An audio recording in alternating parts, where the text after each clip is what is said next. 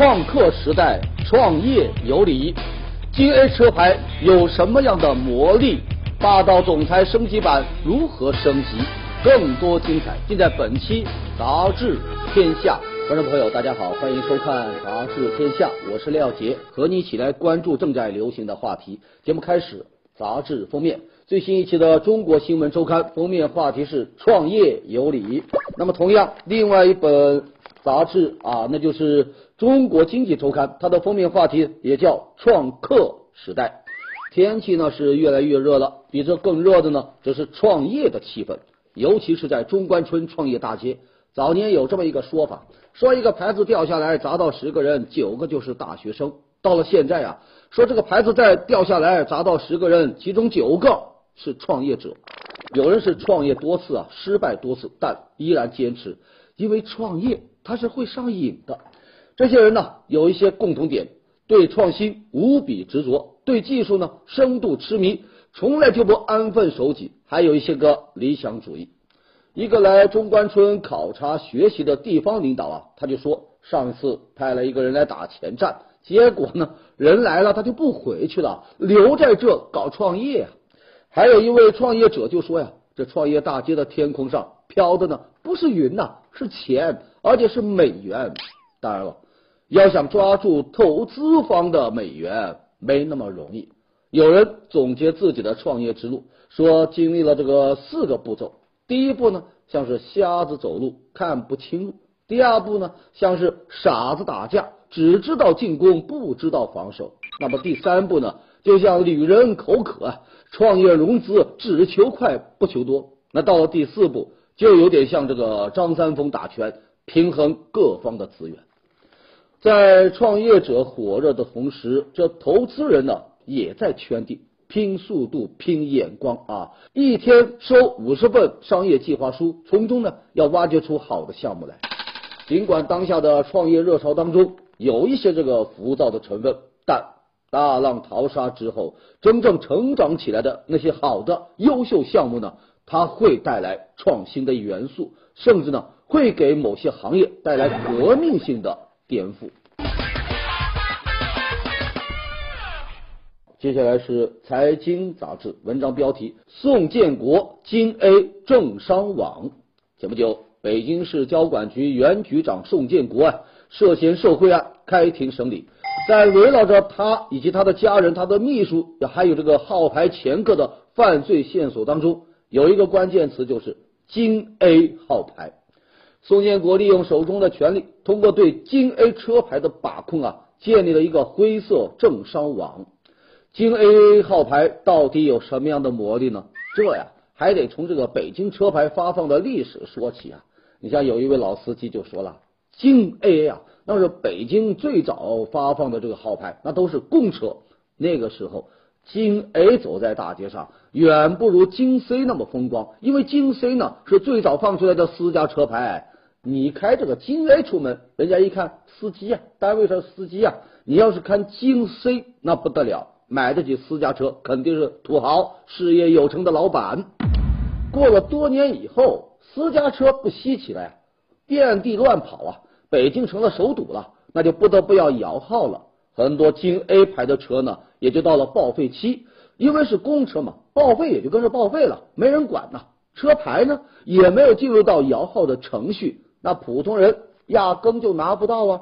可是这个交管部门。通过领导签字，他就可以办理。于是呢，这么一张小小的牌照就金贵起来了，成了利益寻租的工具。宋建国等人就利用这个车牌审批啊，形成了一个腐败圈子。据说哈，这宋建国啊，刚当上这个交管局局长的时候啊，他就意识到 G A 牌啊容易出问题，但是呢，他不改啊。而是全身心的投入到这个车牌力的漩涡当中去。在京 A 牌当中，最特别的呢，要数京 A 八。说最开始啊，它也是很普通的一个号段，直到上世纪九十年代，一位高层官员选了一辆全进口的豪车作为非公务车座驾，哎，还选了此前很少用到的京 A 八号牌。那从那以后不得了，京 A 八呢就成了专门备用的号段。有个别执法人员看到这个京 A，特别是京 A 八的车违章啊，他都不太管的，因此呢，一些商人、暴发户就认为，你只要挂了有京 A 牌呢，那肯定就有面子，于是就托关系啊、花钱呐去办理，一个京 A 的车牌就被炒到了三十万的高价。宋建国被调查后，公众对京 A 号牌以及特权车牌的质疑呢，就达到了顶峰啊。内部人士就透露，北京市交管局对特权牌照进行了清理，停用了多种有这个特殊通行权的这个车证。一些已经买到京 A 车牌的人呢，为了避风头啊，干脆啊主动放弃，改用普通的车牌。有专家就表示，在行政手段干预之下，如果牌照管理机制没有公开透明，那它呢就很容易滋生腐败的空间。你看啊。北京最新的这个思路呢，是有位购车，有停车位才能买车。有市民就说了，很多老旧小区它根本就没有停车位，难道这个小区的人都没有资格买车了吗？另外，停车位的管理也没有全都实现这个电子化，你如何证明确实有车位呢？将来车位它会不会跟这个京 A 一样，又成为一个权钱交易的工具呢？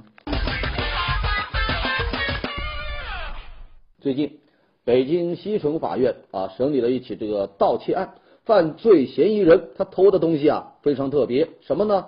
偷流量啊，也就是我们手机用到的那个流量。说这个营业员呢，辛某伙同她的丈夫，擅自呢给上千个号码加装了八块钱一点九 G 的流量套餐，结果呢造成公司损失四十多万啊。法院最后判决，这夫妻俩因盗窃罪。分别被判刑两年半和这个八个月，这个案件算是告一段落。但公众关心的这个焦点呢，还不见得只是案件本身，而是这神秘的八块钱一点九 G 的流量包。如果不是这个案发，还不知道有这么便宜的套餐呢。本来嘛。前不久，三大运营商集体忽悠大众，说玩什么降价，就引起了人们的不满。现在呢，又冒出这么一个八块钱的一点九 G 的流量，大家伙是纷纷不淡定啊。对此，运营商就解释说，这啊是给中旅集团内部的优惠套餐，是内部定向流量，只能由这个中旅单位员工浏览公司网站来用。同时呢，这个资费呀，它是不能单独使用的，也不能够擅自给公众啊、客户啊来办理的。按照这个解释，这八块钱一点九 G 的这个流量包，好像只能用于中旅员工访问公司网络。哎，疑问就来了，既然是定向流量，那此前倒卖出去的流量包，也就只能用于访问中旅的网站喽？那么，请问？上千个号码盗用这么一个流量套餐，它有什么意思呢？倒卖流量造成的巨额损失，你又是怎么算出四十五万的呢？之前也是另外一家这个运营商，因为在香港和内地推出的流量套餐差距太大，引发了人们的质疑。现在这个就更牛了呀，直接在内地就搞两个方案，而且呢差距好几十倍呀。在这，我们就想说。大家伙天天喊降网费呀，降不下来，却有某集团用八块钱一点九 G 的便宜套餐，莫非普通用户只能是咱恨铁不成铝呀？接下来我们来看最新一期的《财经国家周刊》，文章标题是谁挖了大阿里的龙脉？话说这个前不久，互联网江湖啊又出了一件怪事了。阿里巴巴也不知道遭何人暗算，旗下这个顶要紧的分舵就是这个支付宝钱庄啊，突然就临时这个瘫痪了。全国各地呢有大量用户啊反馈说，这个支付宝钱包客户端和这个网页版呢出现了无法正常登录的情况，甚至无法正常的支付。打开余额宝还不显示余额，哎呦，那是买的不能买，是卖的不能卖呀！里面的钱呢，好像是。呃，被这这个点了穴啊，使得定身法丝毫动弹不得了。这一时间人心惶惶啊！你要知道啊，这阿里派是生系民生啊，莫说断一个小时啊，就是断一炷香也是使不得呀。正当众人乱哄哄闹作一团，这阿里巴巴公关部门是站出来稳定人心啊，说造成这次事故的元凶已经找到了，是一辆挖掘机。说什么呢？杭州萧山呢，有一个地方的光纤被挖断了，所以呢，就造成某些用户不能正常使用支付宝的情况。这用户们算是定下心来啊，也知道了一个惊天大秘密。原来啊，这百年基业、铁桶一般的阿里系，它的龙脉所在，竟然就是那光纤。还有人调侃说，事实证明啊，在这个世界上，你再牛的互联网公司都干不过什么蓝翔技校的挖掘机，什么互联网加呀，都顶不住这个传统行业的一铲子啊。这个真不是开玩笑啊！同样有个例子。是二零一三年的七月或者八月啊，也是因为这个网络光缆呢被挖断了，微信呢出现了两次大面积的瘫痪。你看看哈，只要那么一铲子下去，连江湖第一大飞鸽传书的这个微信啊，说断它就断啊。有用户就问了哈，这个国内网站的这个灾备能力啊、应急处理的能力啊，那是不是太弱了一点啊？对此呢，有专家就说呀。虽然攻击和故障不知道会在什么时候突然冒出来，但只要企业能做到常备，那就能够无患。目前来看，咱不少互联网企业倒并没有灾难备份，安全意识啊不够强。不过呢，经过这一次的事故后，支付宝方面就表示，后续啊一定会推进这方面的技术升级和改造。正所谓前代之安不保，互联网加合托呀。在这，我们想说。一产之祸总有，备用之器应存呐。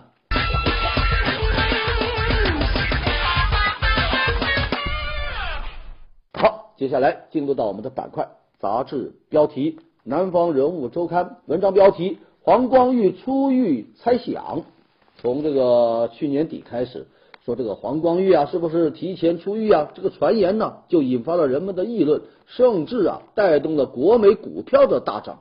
这个传言也不是无中生有啊，因为根据相关的规定，黄光裕被判刑十四年，如果表现良好的话，刑期过了一半，满了七年，他是可以假释，甚至可以提前出狱的。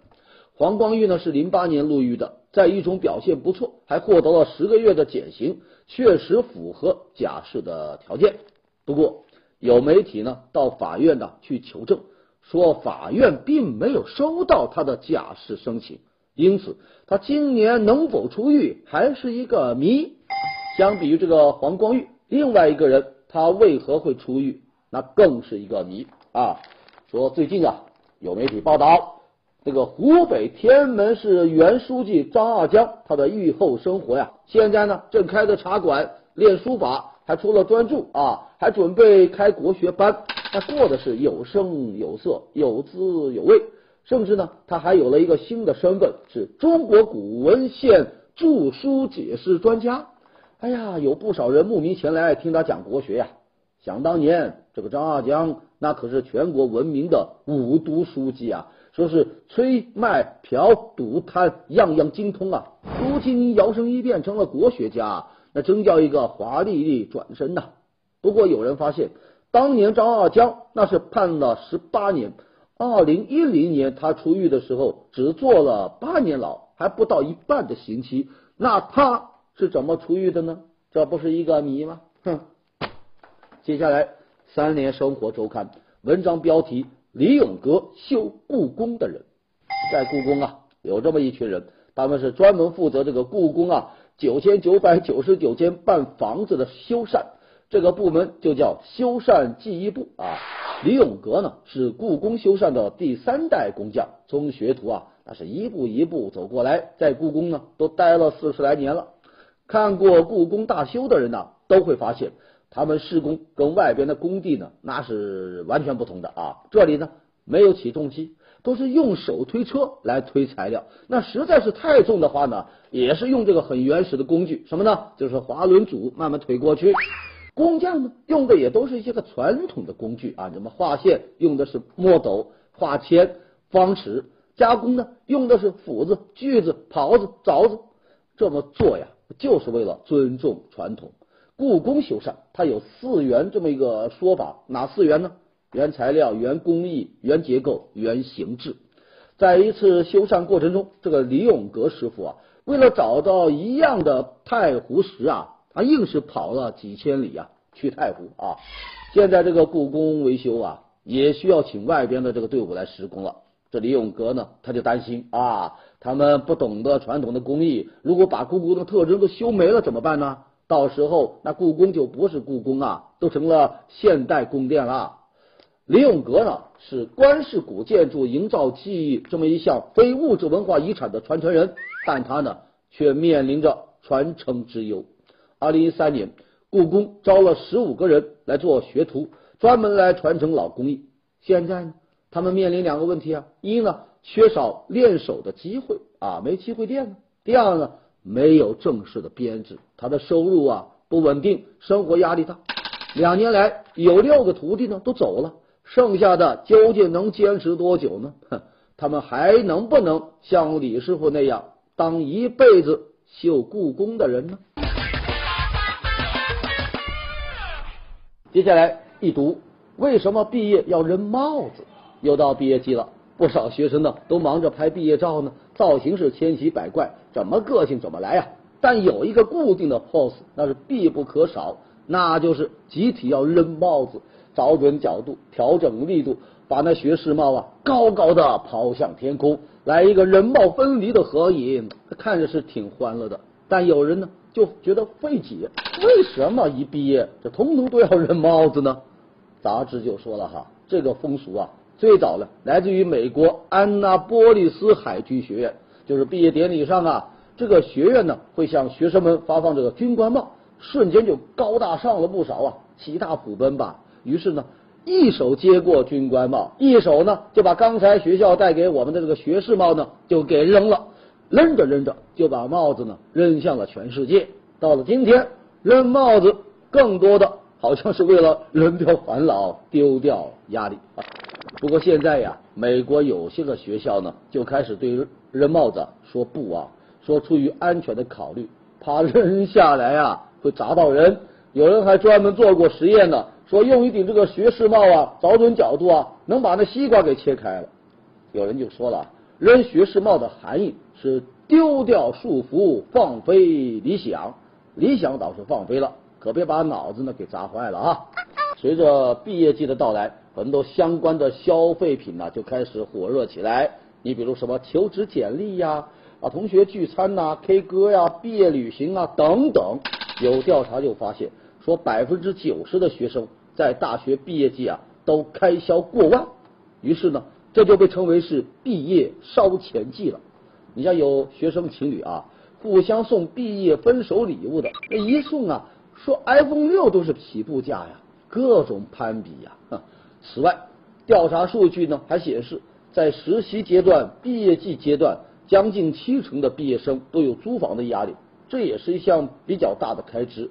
尤其是在北上广深这些个大城市，还有啊，聚餐呐、旅游什么的，以前都是选修项目，现在呢都变成毕业生的必修课了。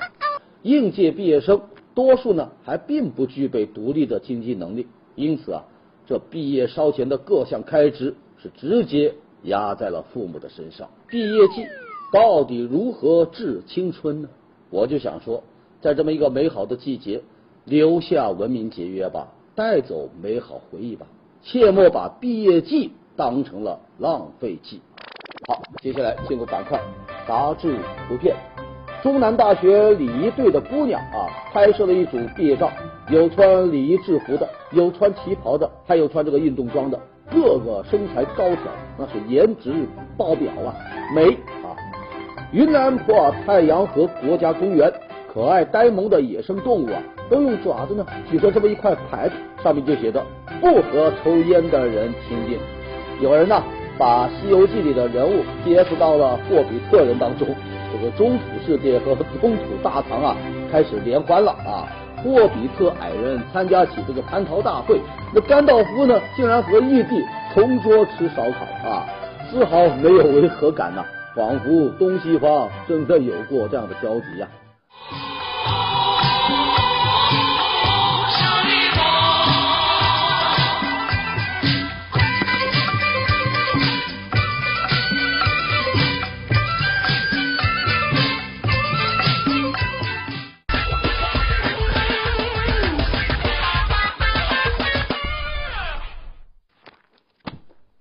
接下来是中国经济周刊文章标题：全球最大医院的成绩与争议。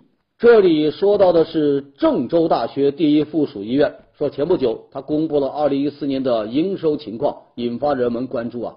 说二零一四年郑大一附院的营收总额呢超过了七十五个亿，是河南最赚钱的医院，比第二名都高出了将近一半呢，三十个亿啊，那是遥遥领先呐。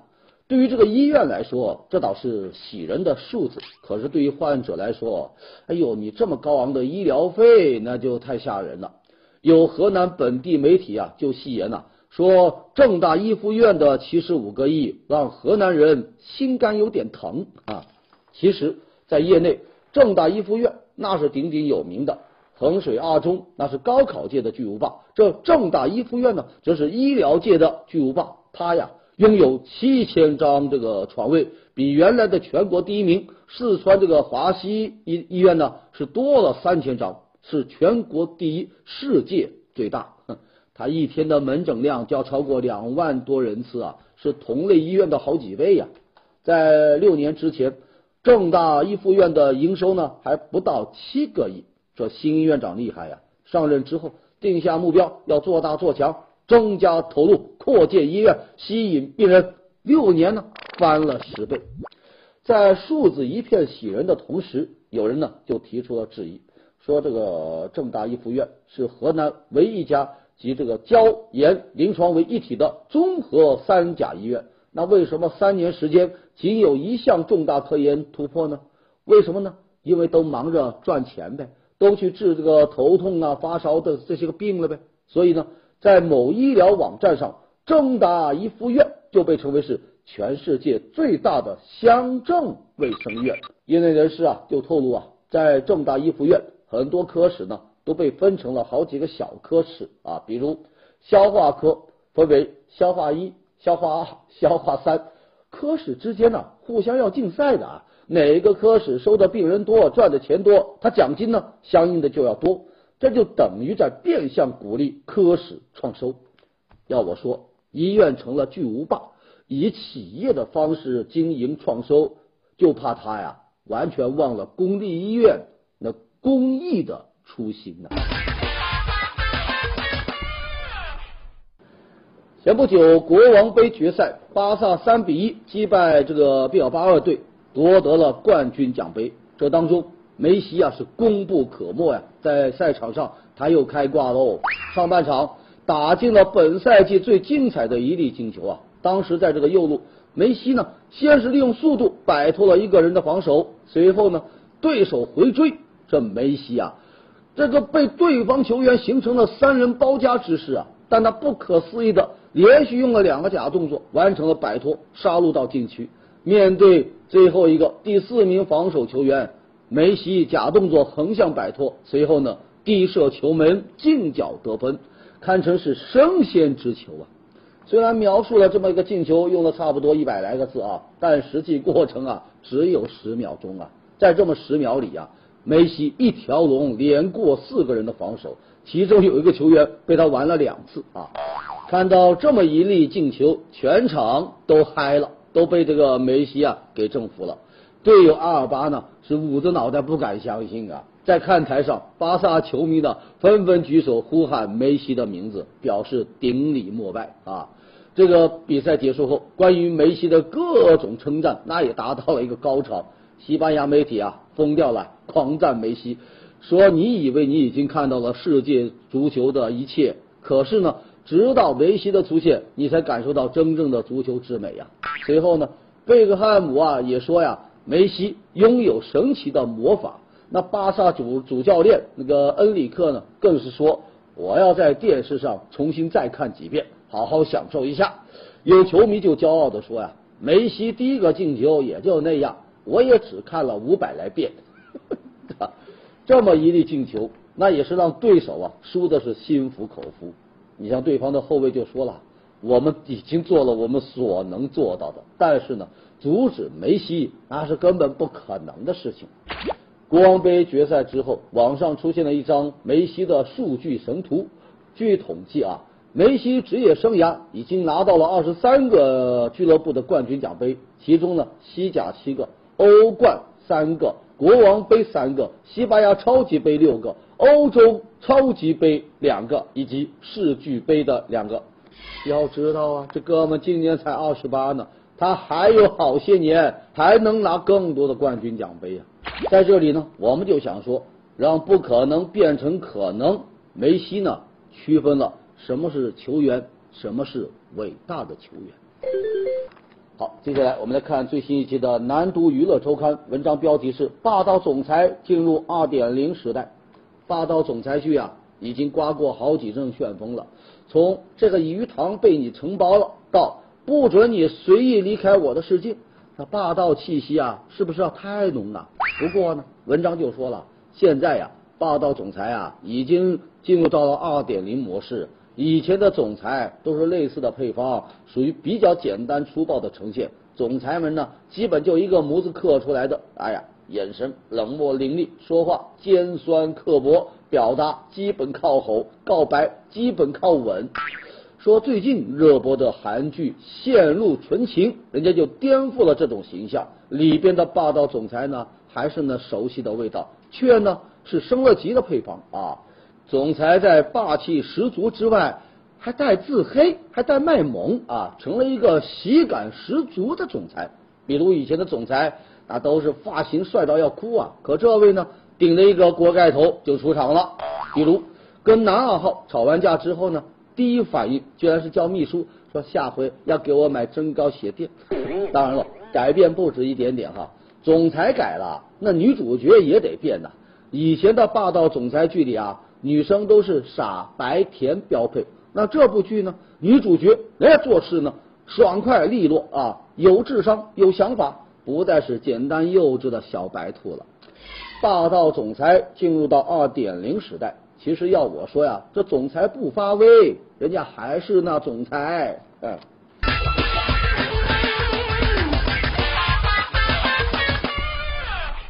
接下来我们来看最新一期的《南方人物周刊》。我们来介绍几个类词。第一个词“鹿坚强”，这说的是这个坦桑尼亚呀，有一只歪脖子鹿啊，这个脖子呢呈 S 型，这不是天生的哈，而是这爱情惹的祸。说五年前这一头公鹿啊，和自己的好哥们同时喜欢上了啊漂亮的母鹿啊，那怎么办呢？就相约打一架。这一场打斗下来啊，这一头啊。就被爱情折了一下脖子。让人惊叹的是，在没有接受任何治疗的情况下，这鹿竟然奇迹般的活了下来，成了鹿坚强。这是爱的力量。好，下一个颜值自信度。最近德国做了一项这个调查，说全球外貌满意度的调查，结果显示呢，热情奔放的拉美人呐，对自身的形象是最自信的，而对自己外貌比较自卑的呢，是日本人。只有百分之二十六的被调查者对自己的颜值呢比较满意或者是非常满意啊，那韩国人呢就排在倒数第二了啊，比日本稍微好一点点。我们中国处于中游啊，调查就显示年纪越轻，对自己的外貌呢就越挑剔，颜值的自信度往往就越低。不过要我说呀，这就是年轻任性。下一个最萌招生照啊，高考在即。高校各显神通，各类招生广告是满天乱飞啊！这些广告当中呢，这个解放军信息工程大学的招生广告那是脱颖而出。一个飒爽英姿的女兵要牵你的手，带你去看军校的风景，这就叫军校那么大，我带你去看一看。好的，感谢收看杂志天下，读杂志观天下，杂志话题多，咱明天中午接着说。节目最后是天下言论。